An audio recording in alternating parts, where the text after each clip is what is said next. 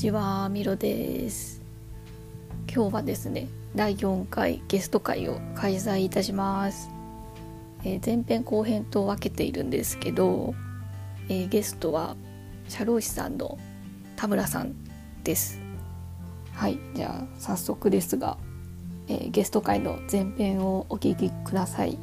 どうぞ。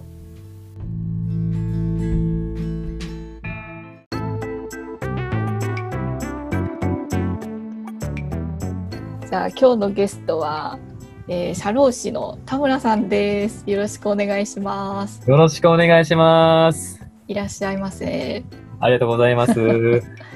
えっ、と田村さんは社労士さんでですね。ではい私がある、あの県でやってる経営相談所みたいな公的な機関で専門家を専門家登録っていうんですかね。はい。あの契約してた時に、えー田村さんもいらっしゃって。時そうですね々、うん、一緒に案件回したりさせていただいたお世話になった方です。そうです。ありがとう同同期でね、やらせていただいたっていうのがあって、そうなんですよね。はい、はい。うんうん。で年も多分他のあの専門家の方よりもあのはい近いですよね。私と田村さん。んんそうです。ね。あれ、はい何何個離れてるんでしたっけ？僕今年あの30になります。ああじゃあ二つか。はい。そうかそうか。今年30の年です。はい。おお。平成、平成です。ゆとり世代って言われてます。多分私も全然バリバリのゆとり世代ですよ。あの試験 試験を受けたことがないみたいな感じで育っちゃったからあのバチクソの、あのゆとり世代です。ですね。はい。はい。うんうんじゃあよろしくお願いします。はいよろしくお願いします。ありがとうございます。はい。で実はあのさっきあの田村さんのえーポッドキャストに私をゲストで呼んでいただいてそれをちょっといただいたので、私も私のポッドキャストにお招きをした感じです。ありがとうございます。さっきは本当はいありがとうございました。バッチリ、あの、ミロさんのお話聞かせてもらいましたので、はいぜひぜひ、サニーデイフライデー聞いてください。うん、がっつり宣伝されました。ちゃんと、うん、最後あのちゃんと紹介しましょう。あ、すいません。ちょっと、伝わりました。先走っちゃった。そうです。すいませんでした。あいえいえ、はいありがとうございます。りがとうござい。はい。じゃあ、あのですね、今日何を話そうかなと思ったんですけど、はいはいはい。私、ウェブ系で、でもその本当経営相談所に行って、私初めてそのウェブ系以外の人と結構がっつり交流することがあって、はいはい。すごいカルチャーショックだったんですよ、いい意味で。はい。で、こう、事業の方へのイメージとか、逆にその事業の方から、こうウェブ業界の人のに対するこうイメージとかなんかそういう話をすごいしてみたかったので、はい、話したいなと思います。なるほど。いやー、僕から話しちゃっていいんですか、あウェブ関係の方のイメージというか。うん、聞きたいです。あ、本当ですか？うん、結構ぶっちゃけてほしいです。いや、僕本当にすごい刺激的なんですよ。ウェブ関係の人と働くのって。僕結構好きなんです。うんうんこれなんで好きなのかなって考えたんですけど、うんうん。ウェブ関係の人って、なんかこう、論理的な人が多いなと思ってて、ああ、なるほど。なんか、あんまり感情的にならずに、うんなんか頭の中で組み立てて、ちゃんとそれが考えたことが、こう、イメージ化されてないと、うんこう、なんか腑に落ちないみたいなうん、ところが多分あるんじゃないかなと思ってて、結構話し方とか僕すごい工夫、工夫っていうか、うん結構、ちゃんと話さないと通じい。ないなと思って、通じない僕が喋ってることが、いかにふわっとしてて感情的なことなんだろうなっていうのが、すごいウェブ関係で喋ると、すごい思います。あーすごないるほど人が多いな、イメージあります。ああ、それって私に対してもそう思いますか？確かにそう思いますね。あ思うはい。思いますね。はい。結構その経営相談所の中にもウェブ系の人いらっしゃると思うんですけど、はい、はい。そう感じます？そうですね。こう、やっぱりこう、なんですか、まあ、よく言う、序論、結論みたいな、うん序論、本論、結論みたいなのあるじゃないですか。はいはいはいやっ。ぱそこら辺とかって、やっぱこう、うんなんか、あこう、腑に落ちるように話されてるな、のはすごい思うんですよね。聞いてても。ミロさんの話とか聞いてても。あちゃんとこうう、トントントンって落ちないと、んうん。なんかこう、それがもう当たり前みたいな感じで喋ってるのかなっていうのはすごい思ったりしますね。へえは。そうなんだ。はああ、い。そうなんだ。はい。それはなんかもう、なんですか、工夫されてやってるのか、なんかもう仕事柄そういう風になっていくのか、ちょっと僕もわからないんですけど、なんだろはう。そうですよね。なんででしょうね。い。もう、なんでだろう。僕なりに一つ考察したん、僕のうん文系の知識で考察したんですけど、聞きたい。うん、聞きたいです。なんか、ウェブ関係の人ってホームページとかも作成されるじゃないですか。はいはい。なんかこう、ホームページとかのレイアウトとかって、なんかこう、まあデザインとか絵があって、その人にまあ説明があって、うんここら辺になんかちょこちょことしたなんか絵を入れてとかいろいろあると思うんですけど、そこら辺のこう、せ整整理整頓みたいなあころって、はい。ここ、本当はこのスペースにこの部分を置かないとしっくりこないんだけど、うんなんかここら辺なんか変な片隅にずれて置いてたったら気持ち悪いみたいな、そういうのをこう意識してるのがなんかあるのかなと思ったんです。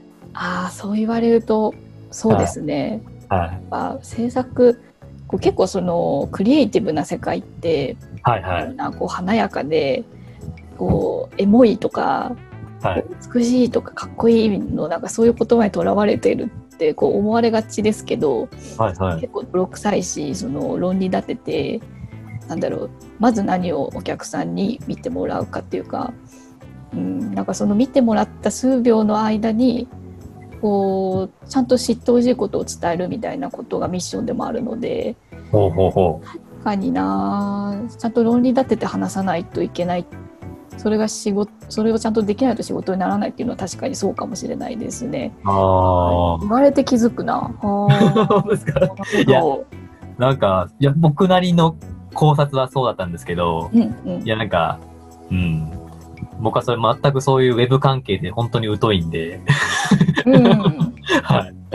その辺ってどうされてるのかなっていうのは、多分僕の空想ではそういう風な感じで思ってました。はい。うん落ちない、なんか心に落ちないことは落ちないから、ちゃんとこう落ちるように喋るっていうとか、感覚じゃなく、こうちゃんと整理整頓する力っていうのはもう、もう当たり前にやってる業業界なのかなっていうのは僕はすごいイメージあって。あはい。ー業界の中にいると分かんないけど確かに言われると、はい。はい。うん、そうですね。かっこいいからこうしようみたいに言う人絶対いないですね。うん 僕とかも普通にこう、社労士のお仕事してて、うんうん。お客さんとかと話してて、うん。まあ、結局なんか別に答えが、その時、その場で答えを別に言わなくても、まあうんそういう可能性もあるよね、こういう可能性もあるよねって形で、お話を聞聞くことに、で、一日が終わったりとか、仕事が終わることもあったりして、なんかこう、解決策を出すっていうことがない時もあるんですけど。それでも全然僕は、全然、いや、その辺、なんか喜んでくれたらいいなって思っちゃうんですけど、うんうんうんでもなんかこう、なんですかね、こう、ウェブ関係とかだと、なんかそうやって、ものっていうのが、こう、の納品するものとか、そういうのがやっぱ、ね、ビジュアルでわかるんで、うんそれでやっぱそういうのって工夫されてるのかな、みたいな、うんは、あるのかなって思ったんですよね。確かにそうですね。はい。もしかしたらシビアな世界なのかもしれないですね。はうん、なんかこう例えばサイトを作って世に出しましたでうそれが全然こうボタンがクリックされないとかって数値で全部張り出される感じなので、はいい。はい。全然数値出ないじゃんってなるともういらないって、うん、そういう世界じゃ世界かもしれないな。あうんあ、はい、はい、はい。そうか。まだ他にもある、ありますけど、うん。やっぱね、流行に詳しそう。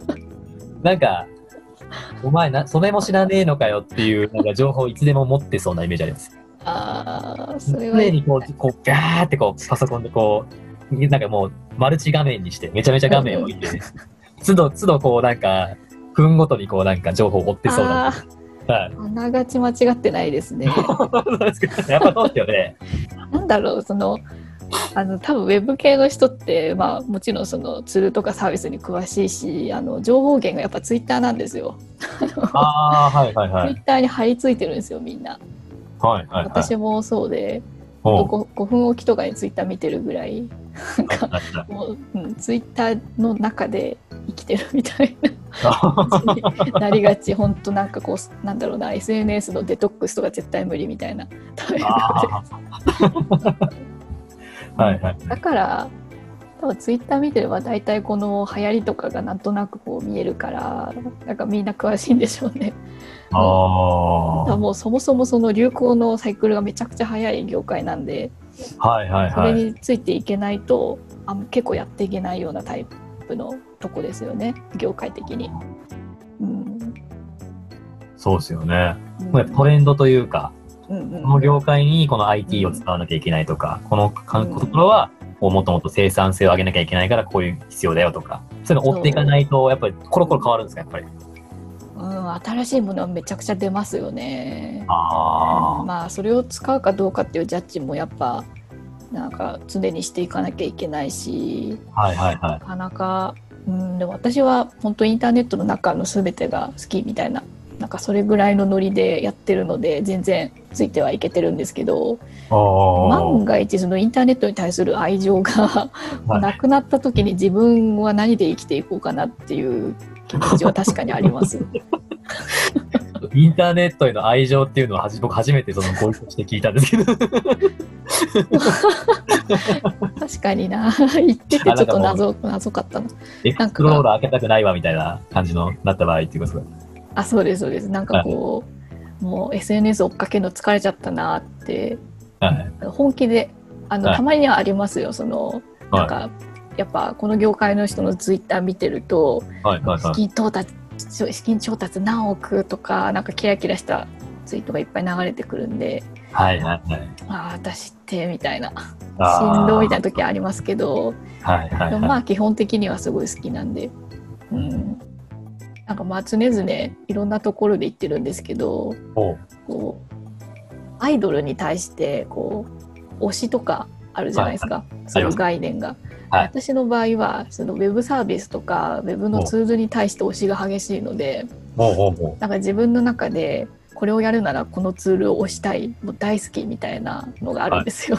おうおうおう。うん、だから、うん、だからこそやっていけるのかなっていう感じですかねああ、なるほど。こういろいろんな人に知ってもらいたいみたいな。うんはなんか本当に素晴らしいからあのぜひ使ってほしいみたいな気持ちはあ結構ありますね。あ。あ、それ羨ましいですね。僕それも欲しいんですよ。そういうの。うんうん推し、推しっていうか、なんか趣味っていうか、うんこれは本当大好きないいんで、これおすすめしますみたいなの僕ないなと思って今聞いてたら。ああそれって仕事に対してですか？それとももっと広い意味で、もう広い意味でですね。はい。なんかこう、なんか熱く語れるものがないなって思ってて。あなんか、元々、元あ、み、ミロさんだったら、なんか、あピ、ピーあとか危ない危ないピーとかピーよ。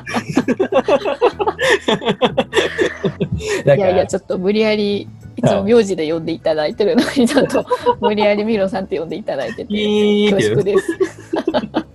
なんかあの、なんで、アレクサとか、うんうん、なんか最近買ったこれは、なんかガジェットのこれはいいとかって結構上げてるじゃないですか。あなんかすごい喋ってるのがすごい生き生きしてて、なんかこれ僕も使ってみたいなみたいな思うんですよ。めちゃめちゃ思うんですけどう、んうん、そういう好きなものみたいな、凝るものがなくて、あああと結構ゲームとかもゲーム実況してるじゃないですか。うんうんうんああいうのを僕もやりやりたいっていうか、なんか、うんうん。撮りたいんですけどうん、来れない。来れないっていうか、なんか、すぐ、うん。これ熱中して、こっち熱中して、こっち熱中してみたいな。なっちゃうんですよ。うんうんうん。なるほど。なんかいいっすよね。でも田村さんあれですよね。その海外に行ったりとかもすごいお好きじゃないですか。はいはいはいはい。あとなんか この前にあの私が藤井風さんについて語ったポッドキャストが 上がった時に真っ先にそのなんかメッセージくれたんですよね。藤井風さん僕も好きですって言ってくださってめっちゃ嬉しかったんですけど 音楽とかなんかこのアーティストすごい好きみたいなのはあるんですか？ああ、音楽でアーティストで好きっていうのは、あんまないんですけど、うんうん。なんですかね。でもなんかこう、僕それさ話したくて、なんか音楽で、うんうんなんか自分の好きな感じの音楽ってうんあるんですよ。うん。藤井風さんのこの前のあの、キリがないからみたいな音楽のやつとか、うんうんなんかああいう系の音楽がかかってくると、あ、うん絶対乗れるなっていう曲があるんですけど、うんうんなんかああいうのって何なのかなみたいな。自分のなんか、こう、趣味とか、うんうんなんか考え方とか、そこになんか影響してるのかとか、ああもう、なんか考えたりするんですけどね。まあ、あの、うん、はっきり言うと僕はあの、音楽は中2で止まってます。中2の。中中2で。あーでもその感覚わかりますよ。中2で止まってますね。あじゃあ中二っていうと多分私と同世代だから私もわかりそう。はい。もうんうん、う、楽園ベイベーとか、リップスライム。あー懐かしい。リップスライム、オレンジレンジとか、ああはいはいはいはい。オレンジレンジとか、リップスライムとかなるから、うんうんあとミスチルとか、ミスチルはまあですけど、うんとりあえず中2、中3ぐらいで僕止まってますね。あー ずっとなんか CD 借りて MD にダビングしてみたいな。懐かしいなウォークマン MD。でみたいな。まあ、あの時の曲がっと止まってますね。あーでも音楽ってなんかはい。なんだろうあの時のものをこうずっと影響してる気がします自分に。ああ、はい。なんやかんやと。うん。なんか私はあの恥ずかしいんですけど当時すごいビジュアル系にハマったんですよ。はい、はい。だからやっぱ今でもビジュアル系の曲、まあ、なんか最近の人は分かんないけどやっぱああいうノリのは今でも好きですし血の中に流れてる感じっていうんですかねずっと、はい。うんずっと巡ってる感じは確かにありますね。ああ、でもなんだろう今その田村さんが「100円ベイベー」とかにはい。影響を受けて今の現代の曲ではい。誰がハマるんだろうああ、誰ですかね。あの推しのツールを紹介するとツールっていうかサービスを紹介するとやっぱ Spotify を入れると、はい、はい、はい、あはのいいですよ。い。あれですよね。なんかこう、自分の好きなやつをこう、一個一個ピックアップしてったら、そのミックスがビャーって流れてくるみたいそうなんですな。はい。あの結構精度高いと私は思っててですねほうほうほう。それでなんか探してみるのもいいかもですよ。ああ、そうですね。うん多分好きなやつとかも多分流れてくるますもん、そしたらね。うんうんうんうんはい。最近だとなんかちょっとシティポップのなんだろうちょっとエモい感じちょっと前だとサチモスとかああ、はいはいはいはい。サチモス好きですね、僕。あーなんかあのああいうテイスト系ああ、そうですね。もしかしたらハマるかもしれないですね。なんかい、僕のイメージするのと、夜景に東京のなんか高層ビルが並んでて、川があって、川に欄干があって、そこを一人こうラジオを聴いて聴ける曲みたいな。すごい、すんごい細かい設定がいいですね。なんかこう風がこう、そよ風を嗅ぎながら、海のそよ風を嗅ぎながら聴きたいみたいな。いいじゃないですか。ちょっと涼しくなったらそれできますよ。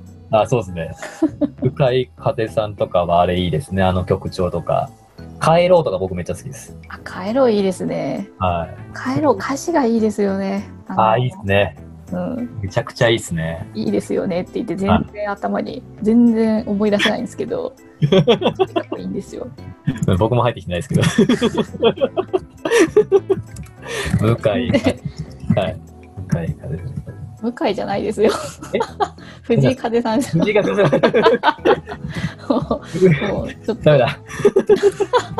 なんで向井、向井？ノリがもう金曜日の夜になってきました。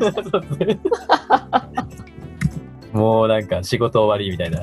そうですね。はい。完全に。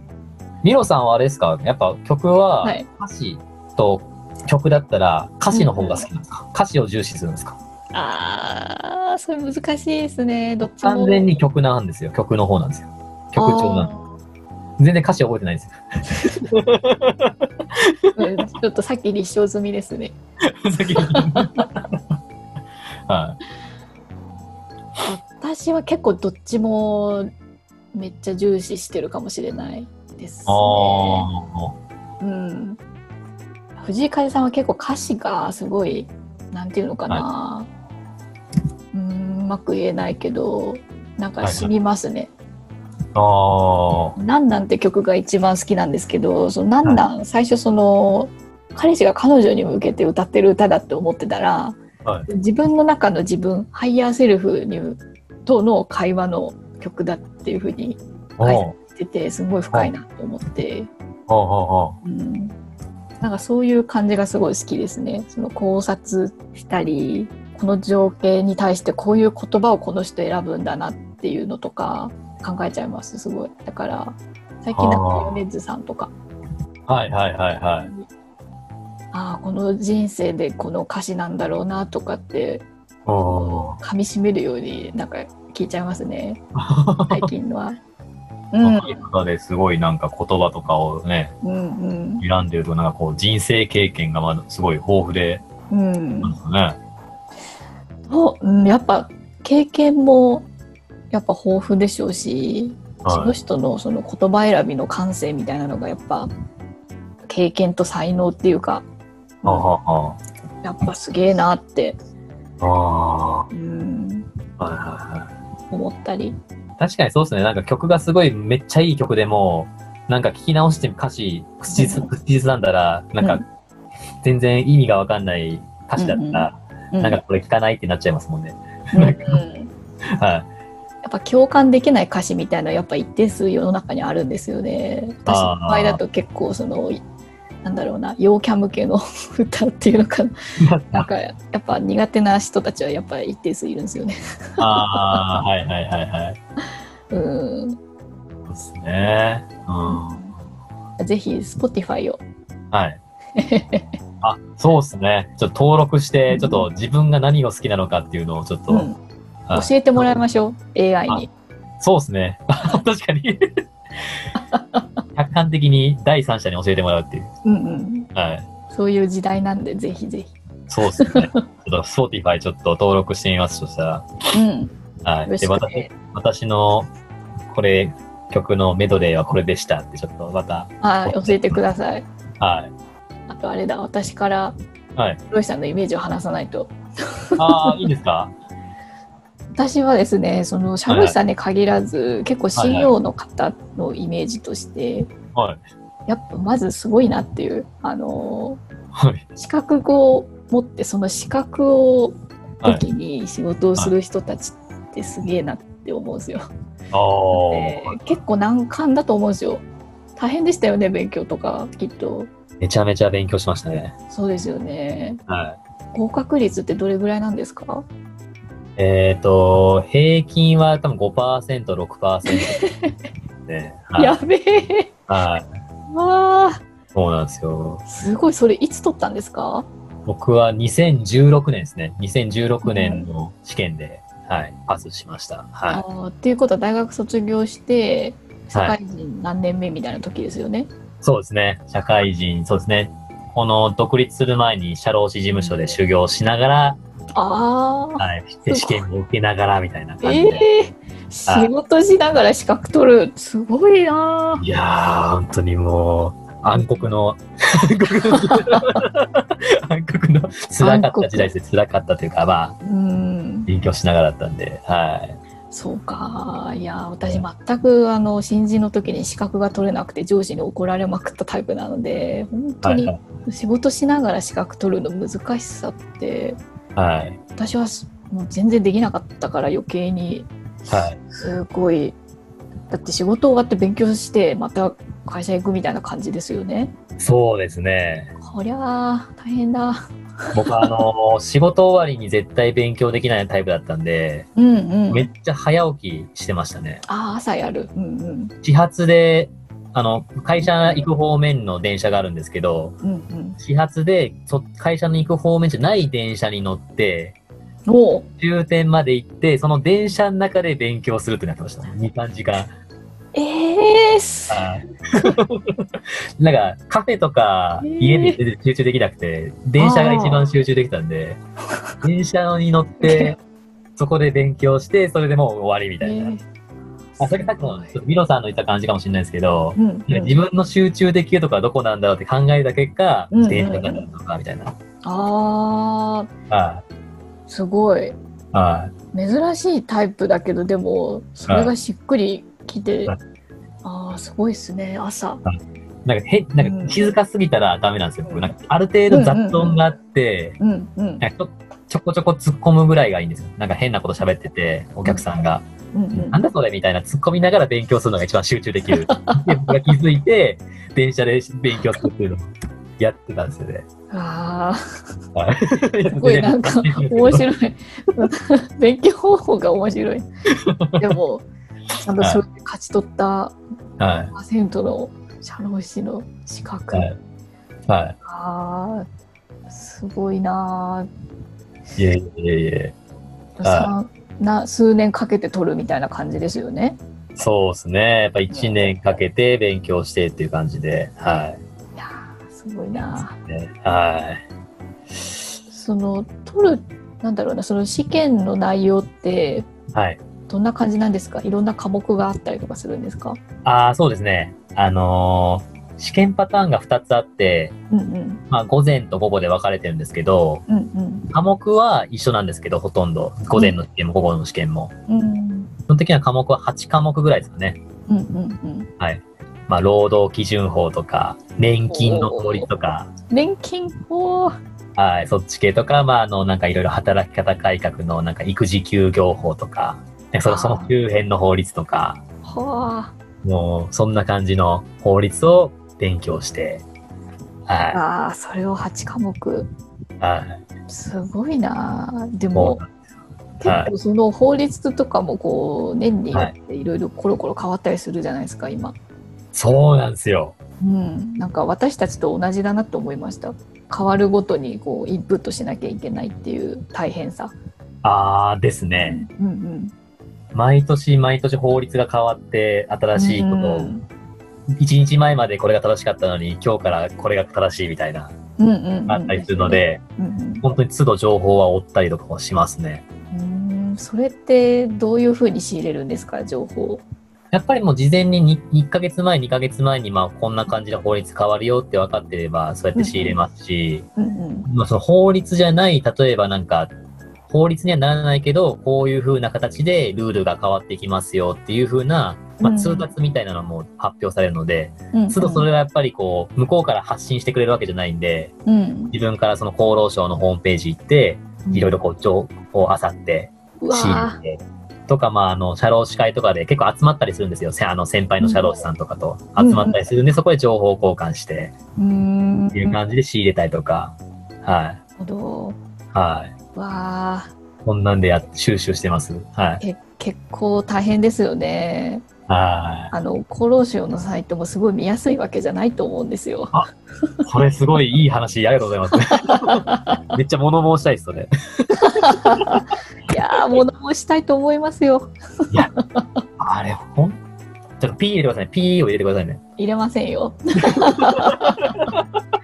P はいちょや、っとほんと、ミロさん作ってください、あれ。うん厚労省のサイト。私が。見にくいっすよね、あれ。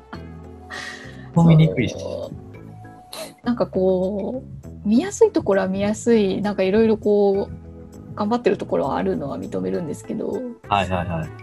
ほぼ頑張ってないっていうかこうなんか あのあるんですよ。その IT 業界でも、はい。なんだろうなこう政府が発行するシステムの動作確認ができるのがあのこう古いブラウザだけだったりとか。なんでって誰も持ってないよ普通の人みたいな。そういう時があるのでなんでこうなっちゃうんだろうっていうのはちょっとまあいろあいろあるんだろうけどなんでってなっちゃいますね。うん。あ、あのーあ、いいですか？話しても。もちろんです。あの、雇用調整助成金とかコロナで結構話になったんですけど、うんうんあのーオン、オンライン申請っていうのが本当はできるはずだったんですけど、うんうん、結局あの、2回ぐらいまたネットが止まっちゃって、へその郵送で、あのー今まで通りの感じになっちゃってるんですけど、あれとかも多分、そういう昔のブラウザが使われてるとか、うん。そういうのが多分関係してるんでしょうし、ああとあの、結構、ミロさんには言ってたかもしれないですけど、結構紙、紙文化が結構、社労士業界あるって言ったと思うんですけど、ーうんうん。その電子申請っていうのも結構進んでて、うんうん。うん紙使わずにもうネット上でこうポチポチやったら、もうそのまま手続きが進むっていうのもやってるはずなんですけど、うんなんかちょっとなんか入力が、なんかうん。大文字小文字全角半角っていうのがちょっとついただけで、すぐなんかこう返礼っていうか返ってきて、これを直してくださいみたいな。そ、そんなことまで僕らしなきゃいけないの？みたいなので、全然進まないみたいな。なんかそれって、ウェブの問題っていうか、なんかその中の、中身の問題なのかなって思ったりとかして、うんめっちゃ物申したいんですよ。ああそりゃもうしたいですねはい。めっちゃ物申したいです。もうむしろそこまで行くと紙で出した方が早くねってなっちゃいますね そうなんですよ。うんウェブの恩恵をあまり受けられてないっていうか、はい。うん、でも普通だったらそのフォームの設計ってめちゃくちゃ頑張るんですよ。あのウェブあフォーム入力して送信ボタンを押してもらうって結構そのサイトの中のゴールだったりすることが多くてあ。はいはい。なんかサービスを登録してもらうとかフォーム必ず入力するのでいかに簡単にとかいかに分かりやすく手間をかけさせないでっていうのがやっぱすごいミッションなんですよね。ここに立ち返ってほしいなっていうか だからこうエラーとかもなんだろうあの今だとこう昔と違って打ったら瞬時にそれが間違ってたらエラーがパッて出るとかはい。技術的には絶対できるのでこう送信ボタンを押さないとエラーが出ないとかもちょっとイライラするし、ああ、はいはいはい。そういうところからちょっとやってみようぜみたいな気持ちはありますね。うんいやー、それね、本当に、すごい需要がありますよ。私の業界は。いやーなんかいい、はい頑張っていい意味で言うとこれから直しがいがあるんだろうけど、いや、か本当ですよ。うん、で海外どこだっけ？台湾でしたっけ？その IT 大臣がすごい優秀。ああ、はいはい、いますね。ね。若い方ですよね、大臣。うんうんうん。はいはい。いやーなんかあんなスーパーマンスーパーウーマンがこう、はい。ぜひ日本にも ついてほしいなって。うん、ですね。こうそういうこう才能を潰されないでちゃんとそのポジションに行けてちゃんと才能を発揮できるような環境を整えた上で、なんか素晴らしい人を大事にしてほしいななんて思ったり しますね。そうですね。うんいや、本当にもう専門性があって、的確な人を抜擢してうんうん置いてほしいし、ですね、日本政府は。本当ですね。はい。でちょっと、アドバイザリーでちょっと社労士会に物申していただけると、すごい。私が？怖え。いや、本当に、すごい需要ありますよ、マジで。うん、なんいや、マかジで需要ありますよ。でも多分見えない敵と戦わ戦わざるを得ないでしょうね。なんかそれはあります。それはあります。うん、なんかそれ、うん、ちょっとその話の流れで言うとはい。なんか事業の方のイメージってはい。なんだろうなこう横とか縦の関係がすごい大変そうだなっていうのを 思うんですよ。やっぱ IT 業界だとみんな若いで若いしなんかフラットな関係が多いんですけどはいはい。こう事業の方っていろいろ派閥とかいろいろあるんじゃないかななんて思ってどうですかその辺？めっちゃあります。あやっぱり？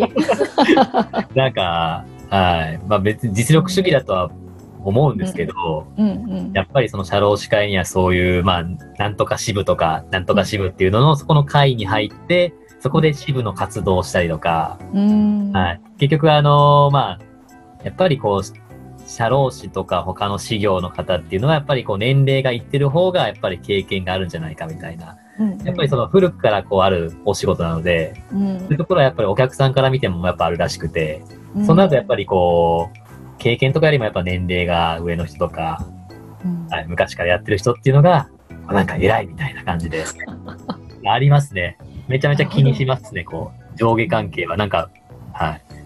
おー。そうか。でも田村さんやっぱ、はいもう年齢的にもまだまだこう若手そういう方からするとこう若手とかはい。なんかちょっと場合によっては舐められたりとかなんか大変そうだなって、いやー、ありますね年齢の壁は大きいですよ、やっぱり。ああなるめほどちゃくちゃ大きいです。うんうんはい。やっぱりそこら辺をどう乗り越えていくかっていうのをすごい考えますね。なんか、はい。うん年齢じゃないところでこう、どだ、うんこう、舞台で勝つためにはどうしたらいいのかとか、おめちゃめちゃ考えますね。ーうんそうですよねはい。そうですね。はい田村さんの場合結構強みとしてその外国人雇用雇用みたいなところを力入れてらっしゃるじゃないですか。はいはいはい。なんかみんなそんな感じなんですかねこう何かなんだろうな社労士の中でもこれがすごい得意とかそういうので戦ってるんですかねみんな。ああ、そうですね。やっぱ何かしら専門性を置いてる人はやっぱ多いかもしれないですね。なるほど。はいこう、まあ、社労士のお仕事って、こう、どなんか独占業務っていうんですけど、うんうん他の資格ではできない業務っていうのが何個かあって、うんうんまあ、それをすできるから、まあ、社労士さんっていう意味ではあるんですけど、うんこうなっちゃうと今やっぱ紙から電子申請とさっきの話しましたけど、うんそうなった場合、パソコンの目の前にいる人は別にその社労士だろうが何だろうが、結局それを入力してこなせばいい話で、うん。そうなると、結局何かしら専門性を身につけないと、うん今後ダメなんじゃないかっていうのが業界的に言われてて、うんうんなので、そうやって専門性を、例えば補助金とか助成金に強いっていう人とか、うん。何とか業界、美容業界とか、運送業界とか、建設業界に強い社労士とか、なんかもうその、そういう紙とか電子申請とかそういうのに取って代われるんじゃなくて、なんかこう、付加価値みたいなのを置く人は、なんか増えてきてるなっていう、昔はそんなことなかったらしいんですけど、うんうん。今はそういう傾向がやっぱ強いですね。ああなんはかでもすごい世相を表してますね。こうはい。このこの時代だみたいなこはい。う専門性を身につけようってそういうところからだと思うんで。へえですね。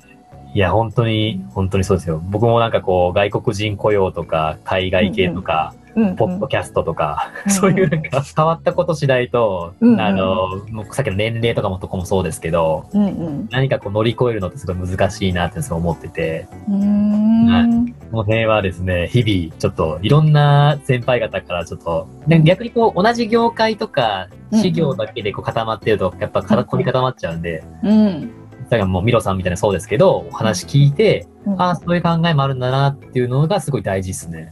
ああはい。めっちゃ大事です、なんかそういう話聞くの。うんうんうんはい。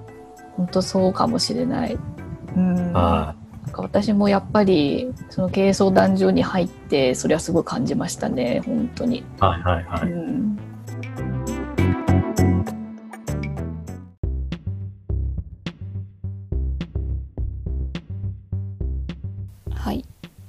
前編はいかがだったでしょうか、えー後編に続いておりますので次回の回もぜひお楽しみください。では。